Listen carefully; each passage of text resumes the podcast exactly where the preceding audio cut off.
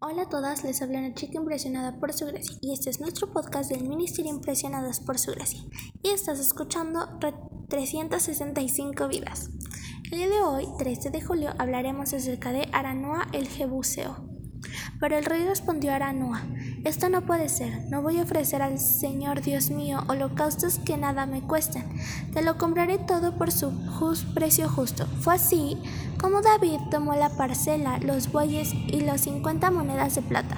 Segunda de Samuel capítulo 24 versículo 24. Aranúa no esperaba que David llegara a su propiedad. Había sin dudas cosas más importantes de las que preocuparse. El país estaba sufriendo hacía tres días una peste mortal que ya había matado a setenta mil hombres. ¿Por qué el rey justo en ese momento aparecía en su, aparecería en su propiedad? Es posible que no lo sepas, pero la sabiduría de Dios Tú y tu familia pueden estar en un punto central de una historia. La casa de Aranúa fue el límite que Dios se había autoimpuesto para detener la matanza. El ángel de la muerte estaba con la mano levantada para destruir Jerusalén. En fin, el fin era cuestión de, segundos. Naturalmente, cuando Aranúa ve al rey y sus oficiales, pregunta la razón por la que están en su propiedad. La noticia lo que escucha lo alivia. David tiene para ofrecer sacrificios ante la gran noticia, Aranúa ofrece todo lo bueno que tiene. Escoge lo mejor de su propiedad para que el rey pudiese realizar sacrificio. David no acepta la oferta. No puedo ofrecerle a Dios una ofrenda que no me cueste nada. Ese es su argumento. En realidad, eso no sería una ofrenda,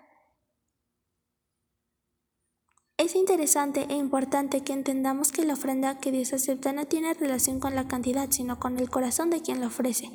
Los ceros detrás del número no impresionan al dueño del universo, pero por otro lado, ofrecer al Señor algo que para ti no tiene ningún valor tampoco puede ser considerado una ofrenda correcta. El ofrecimiento de Aranúa era natural, la respuesta de David era sabia.